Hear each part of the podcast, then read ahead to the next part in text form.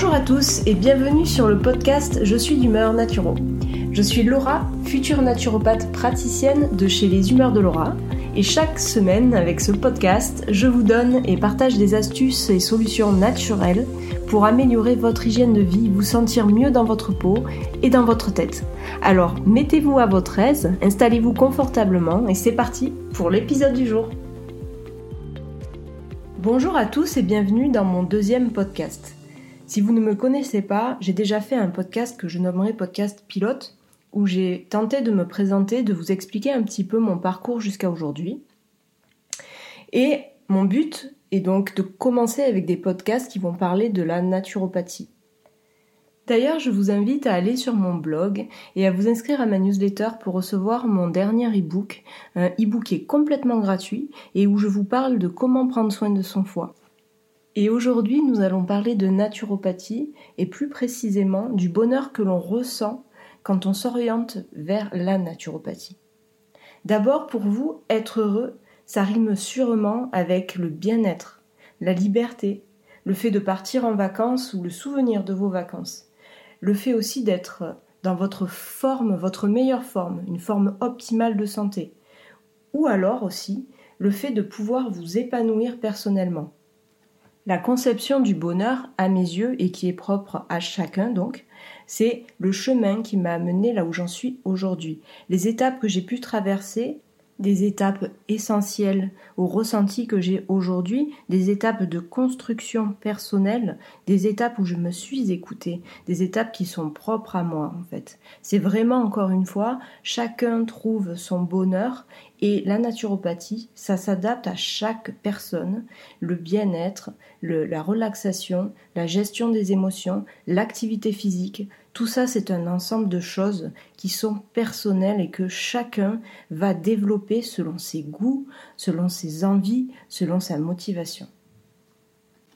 Par exemple, pour moi, ce sont toutes les étapes qui m'ont amené à la découverte de la naturopathie, vous vous en doutez, mais aussi à mon environnement extérieur. Par exemple, avant, j'habitais en ville, même si au début, j'y trouvais vraiment un petit peu mon plaisir, parce que faut dire que avoir tout autour de soi, c'est pratique. Au bout d'un moment, je me suis lassée du bruit extérieur, du bruit environnant en fait. Par exemple, les, voitures, euh, la, police, les pompiers, euh, les motos. Les motos, ça c'est vraiment quelque chose qui m'agaçait au plus haut point. Euh, entendre les motos à chaque moment de la journée, peu importe, hein, le matin, le midi, le soir, même le week-end quand vous êtes chez vous, c'est pire. En fait, j'en pouvais vraiment plus et j'ai décidé d'habiter justement en campagne un peu plus éloigné du centre-ville. Et là, je m'en suis pas rendu compte tout de suite, ça a été vraiment au fur et à mesure. Chaque matin, je me réveillais avec la sensation d'avoir eu un sommeil beaucoup plus complet. Et bien sûr, cette sensation de sommeil plus complet était due justement au calme environnant, mais surtout vraiment à la sensation d'être connecté un peu plus à la nature, le fait d'entendre les oiseaux la journée, de ne plus entendre les voitures toute la journée, de savoir que on est vraiment euh, euh, dans la campagne, on est en mode pause, c'est-à-dire que quand vous avez fini votre journée de travail, vous rentrez chez vous, vous êtes calme. Après, c'est chacun vraiment il trouve son bonheur. Moi, encore une fois, je vous dis juste que c'est ce qui me plaît. Euh, il y a des personnes qui sont heureuses en ville et, et vraiment, je respecte tout à fait ce contexte. Revenons au sujet. Par rapport au bonheur et au ressenti d'un homme qui est heureux, l'est-il vraiment en possédant des objets, de l'argent ou des partenaires, voire même des croyances et encore même du pouvoir? Celui qui est heureux est-il tourné vers le mot avoir plutôt qu'être? Est-ce qu'il vit dans le regret de tout ce qu'il a pu faire dans le passé, ou ce qui lui est arrivé dans le passé, ou dans les désirs pour son futur? Moi, et c'est mon avis, je pense que pour être heureux, il faut savoir satisfaire notre propre bonheur. Il faut se réconcilier avec nous-mêmes, entreprendre des démarches qui sont propres à chacun. C'est encore une fois, et on va y revenir tout au long de ce podcast, c'est personnel. C'est se réconcilier avec ses propres attentes, ce qui fait que on va être heureux et ça dépend pas de d'autres personnes, d'envie de, d'objectifs que, qui ne nous correspondent pas, c'est vraiment propre à chacun. Se réconcilier avec la nature, avec ses lois. Et mais c'est aussi donc savoir lâcher prise, être connecté dans l'instant présent par exemple. Ça peut être lors d'une activité, lorsque vous pratiquez votre jogging du matin, quand vous êtes en train de courir, vous êtes vraiment concentré sur l'instant présent. Vous n'êtes pas en train de vous dire euh, bon euh, là euh, qu'est-ce que je vais faire tout à l'heure Est-ce qu'il faut que je prenne la voiture pour aller à tel endroit, etc., etc. Mais ça peut être aussi lorsque vous allez faire de l'écriture. Il y a beaucoup de gens qui ressentent ce besoin de faire de l'écriture personnelle pour évoluer, pour vraiment avoir du recul sur leur propre vie. Et lorsqu'ils écrivent, ils sont connectés à l'instant présent. Ça peut être euh, en faisant du jardinage. Moi, je sais que le jardinage, euh, c'est quelque chose qui, qui, vous amène dans une autre euh, dimension. En fait, vous êtes dans votre activité et il n'y a rien qui peut vous déranger. Et bon, moi, ça m'est arrivé de jardiner. Je savais que quand mon téléphone sonnait, je ne répondais pas parce que d'une, vous avez les mains pleines de terre, de deux, euh, il faut rentrer avec euh, les chaussures pleines de terre. Bon, déjà ça, voilà. Il y a un moment pour tout, c'est-à-dire que euh, je me disais, là, je termine ce que je suis en train de faire, je reste focus sur le jardinage parce que de toute façon, j'ai pas envie d'y rester jusqu'à 22 heures, hein, faut dire ce qui est, mais j'ai pas, je, téléphonerai après. Ça peut être aussi, par exemple, en, en lisant. Euh, et oui, euh, quand vous lisez, en fait, en général, vous êtes concentré dans l'histoire. Vous avez, euh, vous avez un moment propre à vous, en fait. Vous avez, il n'y a rien d'autre qui existe. Il y a, juste votre livre et vous et votre imagination, en fait, qui va illustrer ce que vous êtes en train de lire. Et puis, moi, je pense notamment à toutes les activités qui vous permettent de, de vous concentrer. et on va aller sur tout ce qui est méditation. Euh, la méditation, en fait, tout le monde euh, euh, a tendance à penser qu'il faut être dans un contexte particulier pour pouvoir lâcher prise, etc. Non, en fait, la méditation, c'est quand vous lisez, quand vous faites du sport, quand vous faites de l'écriture et du jardinage, vous êtes centré, vous êtes vraiment connecté à l'instant présent. La méditation, c'est la même chose. Et en tout cas, à mes yeux, la méditation, c'est se connecter à un bruit qui va arriver, euh, mais savoir se connecter au prochain bruit. Euh, pas rester euh, ni dans le bruit qui a été que, vous avez entendu, ni en train, enfin, vous n'êtes pas là en train de vous dire quel est le bruit qui va arriver. Vous êtes connecté, vraiment, c'est une image, hein, c'est une illustration, mais vous êtes connecté à, à ce moment-là et euh, c'est chaque bruit, par exemple, il y a un oiseau qui va passer, euh, qui va chanter, il y a des voitures qui vont arriver ensuite, il y a des voisins qui vont faire du bruit. Il n'y a pas forcément besoin de calme en fait pour méditer. Vous allez à la mer, vous allez entendre des gens autour de vous, il va y avoir le bruit des vagues. Chaque moment présent, en fait, ce qui se passe à l'instant présent, à la seconde même, et du coup ça change tout le temps, mais c'est de rester ancré à ce moment-là qui vous permet justement d'être connecté. Et à ce moment-là, vous lâchez vraiment prise, votre mental n'est plus présent, vous n'êtes pas là en train de vous dire demain je vais aller cuisiner, euh, euh, demain il faut que j'aille faire les courses, euh, là j'ai pas le temps parce que il faut que j'aille chercher mes enfants. voilà, ce sont des exemples et il en existe plein, mais voilà, moi c'était juste pour vous expliquer un petit peu en quoi consistait le fait de savoir lâcher prise et d'être connecté dans l'instant présent. Et vous vous en doutez, il existe plein d'activités. Et encore une fois, je reviens sur ça, c'est propre à chacun, c'est personnel. Des activités qui vous font vibrer. Euh, il y en a qui vont kiffer l'escalade, il y en a qui vont adorer faire du cheval, il y en a qui... Bon, je vais, m'arrêter là parce que sinon, euh, le podcast, euh, il va durer une heure. Hein mais m'en voulez pas. Et alors, vous allez me poser comme question, mais en quoi la naturopathie peut-elle participer à ce sentiment de bonheur? Mais en fait, déjà, on va définir la naturopathie. La naturopathie, pour moi et pour plein de personnes, hein, c'est un art de vivre. C'est l'art d'être acteur de sa vie en faisant ses propres choix.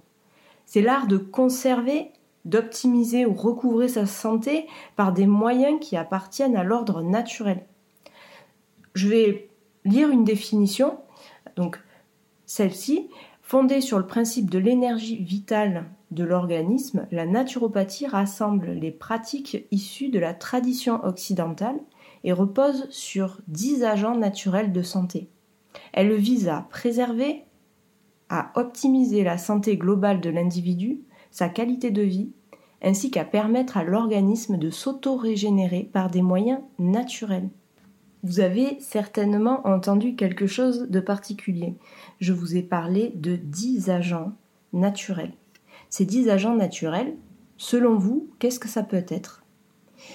Je vais pouvoir un petit peu vous aiguiller en vous expliquant que déjà il y en a trois. Et ces trois premières techniques sont considérées comme majeures en naturopathie. En fait, grâce à elles, on peut conserver, améliorer, recouvrer simplement sa santé par ces trois premières techniques nécessaires donc et suffisantes pour maintenir une belle hygiène de vie. Tout à l'heure, je vous ai parlé donc de dix techniques de santé. Je vais commencer par vous les énumérer en commençant par les trois essentielles. D'abord, la première, ça concerne l'alimentation, l'hygiène alimentaire, votre façon de vous nourrir. En effet, quand vous mangez quelque chose, ça va aller directement dans votre corps et ce que vous mangez, c'est ce que vous êtes. Par alimentation, on parlera donc de diététique qui sera appliquée selon le terrain, la constitution, la vitalité, la saison et l'environnement. On parlera aussi de cure, de détoxification. Entre parenthèses, on parlera de détox. Donc tout ce qui vise à stimuler l'élimination des déchets. Diète, monodiète, jeûne. Et enfin, on parlera aussi de micronutrition, c'est-à-dire l'adjonction des nutriments spécifiques dans l'alimentation afin que manger devienne l'équivalent de se soigner.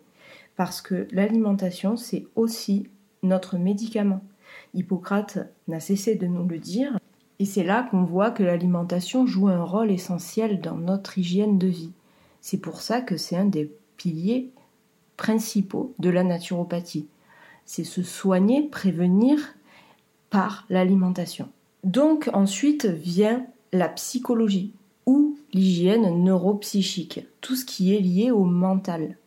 La relaxation, la gestion du stress, l'hygiène relationnelle, la relation d'aide, la psychothérapie brève et la sophrologie peuvent faire partie de toutes les techniques qui correspondent à l'hygiène neuropsychique.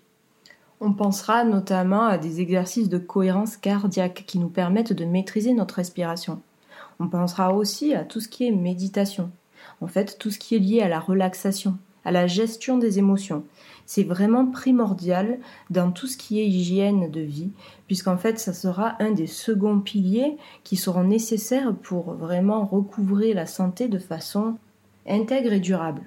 Ensuite, nous allons parler de la troisième technique qui concerne l'hygiène musculaire et émonctorielle.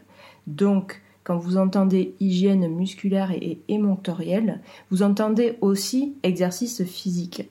Donc tout ce qui concerne la kinésiologie, le mouvement, tout ce qui permet à vos liquides dans votre corps de s'activer.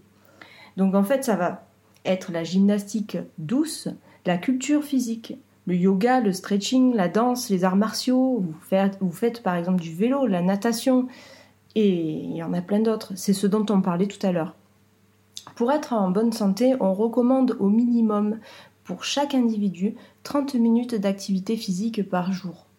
En fait, ça peut être la marche, tout simplement. Le fait de marcher, c'est très très bon pour la santé. Ça vous permet de faire en sorte d'améliorer votre circulation sanguine et d'améliorer tous les liquides qui sont dans votre corps. Tous ces liquides en naturopathie, on les appelle les humeurs. Les humeurs, qu'est-ce que c'est? Les humeurs, en fait, c'est la lymphe, c'est le sang, ce sont tous les liquides qui vont aller nourrir nos tissus et nos cellules. Et les humeurs vont aller donc nourrir ces tissus et ces cellules pour permettre le bon fonctionnement de nos organes.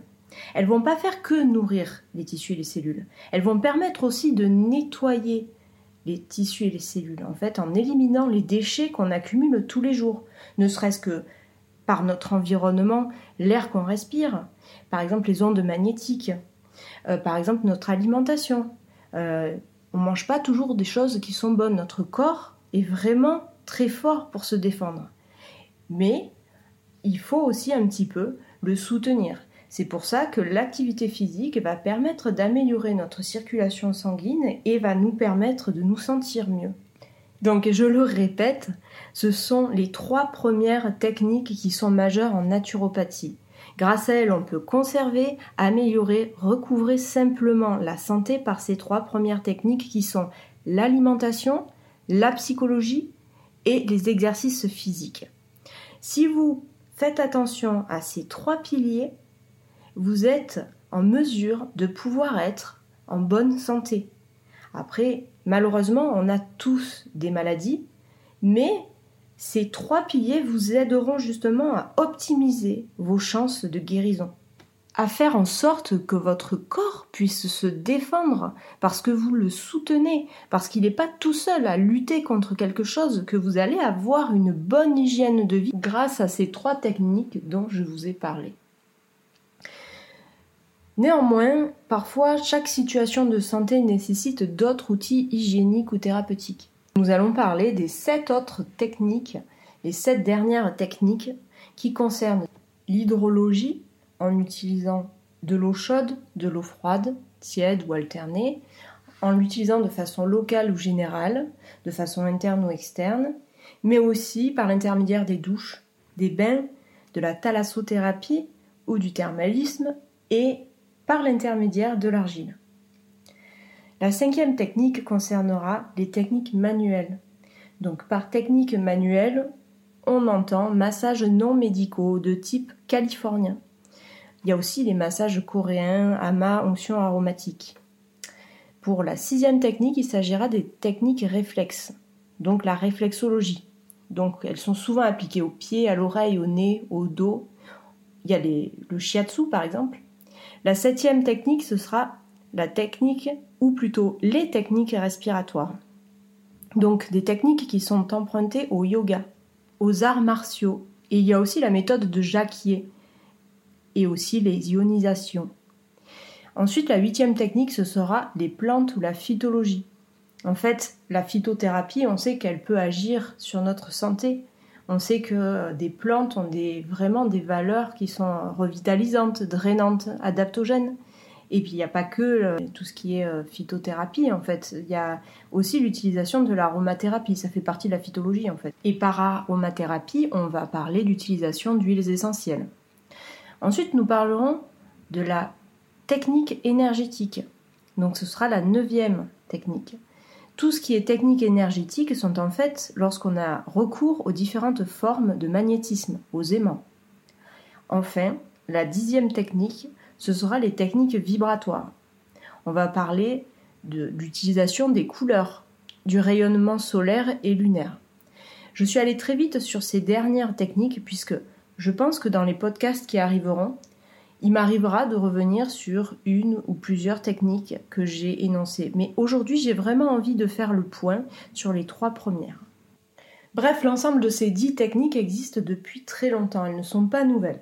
On les trouve notamment dans les textes fondateurs nord-américains, donc le texte de Lust, Schill, en 1985 et 1992, textes qui ont été confirmés et pensés par Pierre Valentin Marcheseau, qui est le père fondateur de la naturopathie, donc dans les années 1940.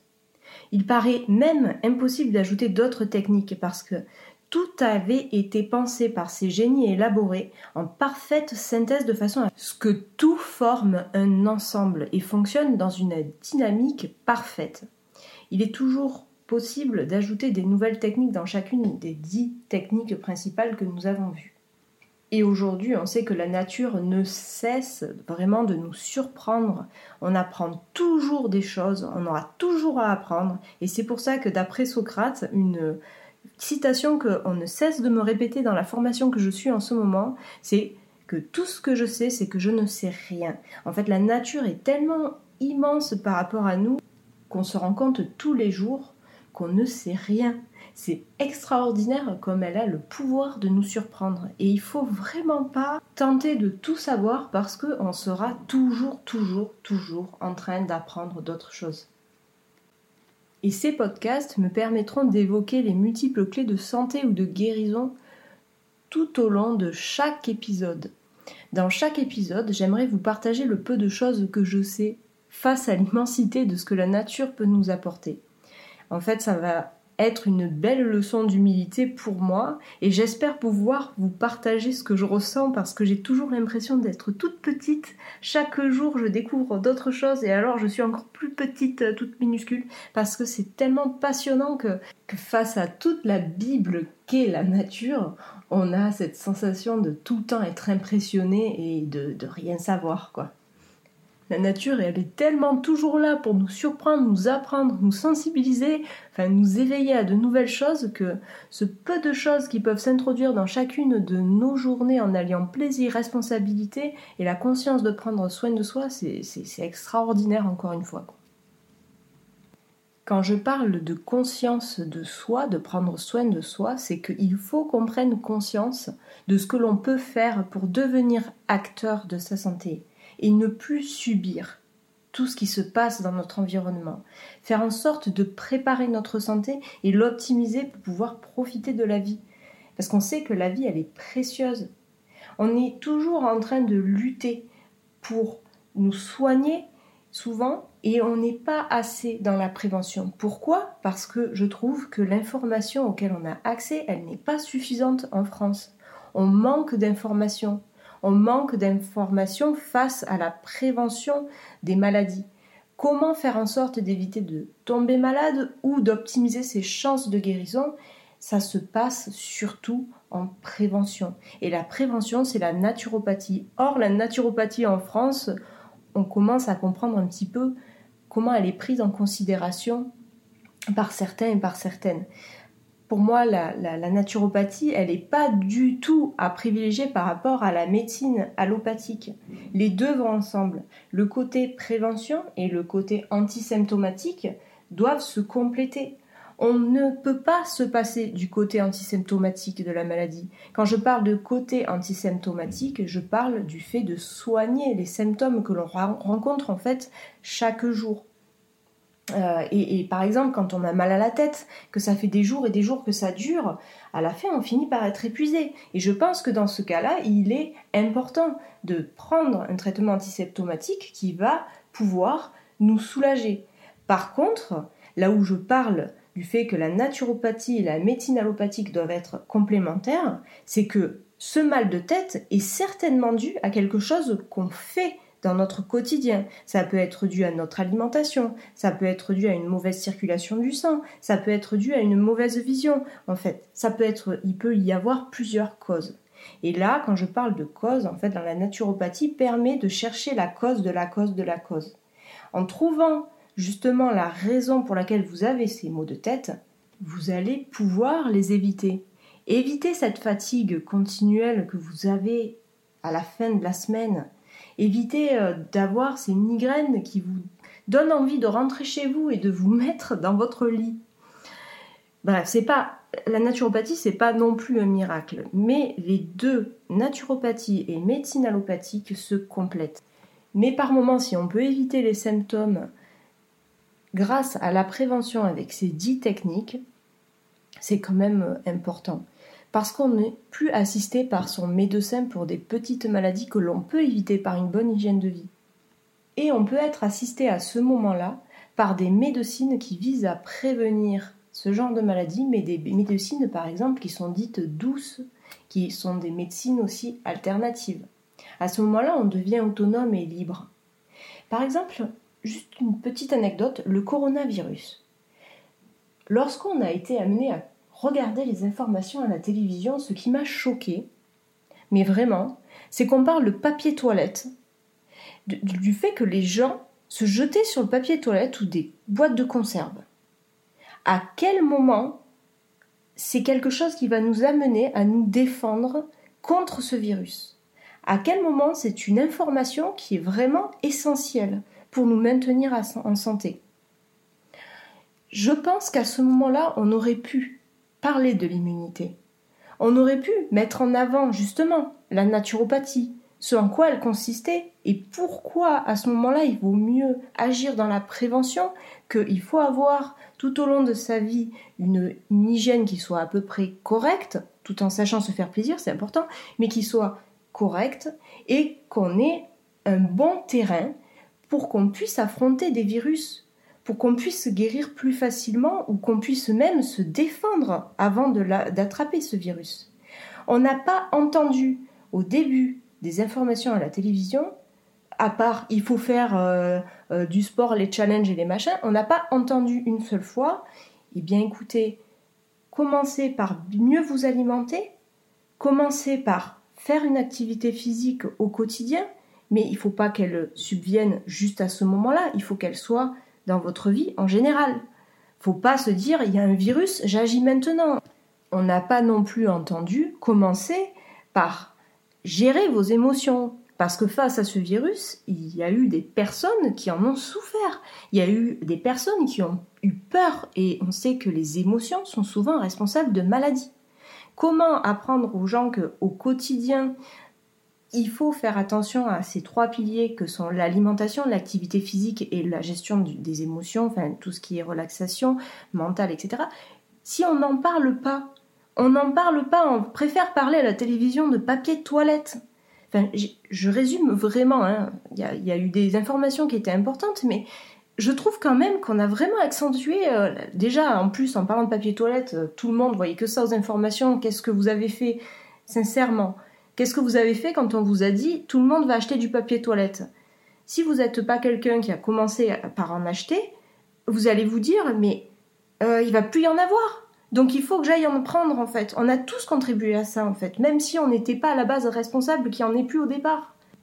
Bref, tout ça pour dire que je préférerais voir aux informations, et ce n'est que mon avis, hein, mais des, choses qui concernent justement nos défenses immunitaires, comment les améliorer. Peut-être que ça a été le cas, en tout cas, euh, pas euh, aux informations euh, sur TF1, sur France 2, sur France 3, sur les chaînes principales. On n'a jamais entendu parler pendant plus d'une heure de comment préparer votre terrain face au virus, comment soutenir votre organisme pour qu'il puisse se défendre et en fait, il y a plein de choses qui sont, qui sont là pour nous aider. La nature est aussi là pour nous aider. Elle est aussi là pour nous soutenir. Le virus, oui, c'est ça vient de la nature, mais on peut aussi trouver une solution par la nature pour nous guérir. Et maintenant, j'aimerais bien vous parler de ce en quoi consiste le rendez-vous auprès d'un naturopathe correctement formé. Ce rendez-vous il débute par un temps d'écoute attentive et par une anamnèse. L'anamnèse, c'est quoi? C'est un ensemble de questions liées à votre hygiène de vie. C'est c'est un rapport en fait aux dix techniques dont les trois premières dont on a parlé tout à l'heure. Ensuite, on parlera de bilan de vitalité. Le naturopathe, en fait, dans un bilan de vitalité, il observe le client, il observe les signaux qui lui permettent de savoir, de mesurer la vitalité de son client par exemple par les proportions du corps, la forme du visage, l'état des ongles, des cheveux, de la peau, et y encore d'autres signes. Pour les naturopathes qui sont spécialisés en iridologie, en fait l'iridologie c'est quoi? C'est les naturopathes qui étudient la partie colorée de vos yeux. En fait ceux-là peuvent déterminer aussi votre vitalité, votre force d'auto-guérison. Le naturopathe peut aussi demander de compléter avec des bilans qui lui permettent de mieux évaluer le terrain du client. Mais vous, vous allez me dire, mais qu'est-ce que c'est le terrain? Le terrain, c'est la capacité à développer des pathologies bien précises en fonction de notre tempérament, notre constitution. On entend par tempérament et constitution deux choses. En fait, notre tempérament, ce sont des choses qui vont évoluer au cours de notre vie. Et notre constitution, c'est ce dont on a hérité de nos parents. Ça peut être donc tout ce qui est physique et ça peut être aussi des pathologies héréditaires. Et le tempérament, en fait, c'est lié à notre caractère. C'est ça va forcément évoluer au cours de notre vie. On peut avoir plusieurs tempéraments, mais ça, on y reviendra dans un prochain podcast. Le bilan de vitalité, qu'est-ce que c'est? En fait, ce bilan, il permet de déterminer avec précision le capital énergétique du client, la capacité du corps à s'auto-guérir. C'est ce dont on parlait tout à l'heure, en fait, c'est la vitalité. C'est le souffle de vie qui est dans notre corps. Par exemple, quand on a de la fièvre, la fièvre est souvent présente pour remonter la température du corps et lutter contre le virus, lutter contre les bactéries, les mauvaises bactéries. Le bilan de vitalité permet aussi de déterminer son propre tempérament et sa constitution. On peut aussi évaluer sa force d'auto-guérison en mesurant la vitalité de notre organisme. L'auto-guérison, c'est quoi? On pourrait parler d'homéostasie. En fait, il s'agit de la capacité d'autorégulation du corps. C'est son intelligence biologique qui vise toujours à rétablir l'équilibre. En fait, c'est la combinaison de l'intelligence homéostasique avec la puissance de la force vitale qui conduit à l'auto-guérison. Le bilan de vitalité permet aussi de déterminer ce qui caractérise ou affecte son terrain humoral. Par terme humoral, on entend les humeurs. Rappelez-vous, on en a parlé tout à l'heure, les humeurs, ce sont les liquides qui sont dans notre corps, le sang, la lymphe. Après le bilan de vitalité, vient le moment de pédagogie. Le naturopathe a deux objectifs principaux. Celui d'éduquer en rendant la personne autonome et celui de conseiller en l'écoutant le plus possible afin de s'adapter et de pouvoir la conseiller. Un naturopathe, ce n'est pas un médecin, il ne délivre pas d'ordonnance, il n'a pas le droit d'en délivrer d'ailleurs. Et il fait des bilans de vitalité, il ne fait pas de traitement antisymptomatique. Mais il agit en prévention de la maladie en vue d'optimiser la capacité du corps à s'auto-guérir. En fait, le moment de pédagogie du naturopathe consiste aussi à sensibiliser la personne à telle ou à telle erreur de vie. Quand je parle de telle ou telle erreur de vie, on pense par exemple à la sédentarité, à des problèmes en fait de nutrition, à des problèmes de constipation chronique dont personne ne parle parce que finalement on s'y est habitué, mais aussi à des mélanges alimentaires maladroits, le naturopathe, en fait, il va responsabiliser et motiver la personne à faire des réformes plus ou moins profondes de leur comportement au quotidien. Alors le naturopathe va à ce moment-là mettre en place un programme d'hygiène vitale. Et dans ce programme, on y retrouvera tous les conseils propres à optimiser les habitudes alimentaires, les exercices physiques, notre gestion du stress, mais aussi la surveillance des éliminations naturelles, la qualité de notre sommeil, l'utilisation de l'eau, des argiles, de l'ensoleillement, des plantes et aussi des compléments alimentaires. On en a parlé tout à l'heure en fait, et donc cet ensemble de choses qui va contribuer à une bonne hygiène de vie. Il est impossible de pratiquer ce bilan personnel pour chaque auditeur. Donc je tiens à le dire parce que euh, tous ces conseils donnés dans ce podcast ne peuvent être individualisés comme il le faudrait idéalement lors d'un rendez-vous avec un naturopathe. Et pour tous les conseils dont j'ai parlé et pour tous les conseils qui vont arriver, je partirai du principe qu'il s'agit d'un individu d'âge moyen, de santé et de vitalité moyenne, d'activité moyenne, vivant dans un climat moyen. Voilà, j'espère que ces podcasts vous amèneront à consulter un praticien de santé naturopathe compétent et pour faire une démarche et une réforme élaborée sur mesure. Dans le prochain podcast, on parlera de comment commencer à se motiver à prendre soin de sa santé. Je vous donnerai une astuce pour vous permettre d'éveiller votre conscience et de mettre en œuvre des conseils essentiels. Les podcasts qui vont arriver traiteront un conseil à chaque fois qui vous permettront d'optimiser votre santé. Voilà, ce podcast est terminé. J'espère qu'il vous a plu. Et je vous donne donc rendez-vous jeudi prochain. N'hésitez pas à me laisser une étoile, à me laisser vos questions, vos idées de sujets de podcast et je vous lirai avec plaisir. Prenez soin de vous, vous êtes précieux. Belle santé à tous et à toutes.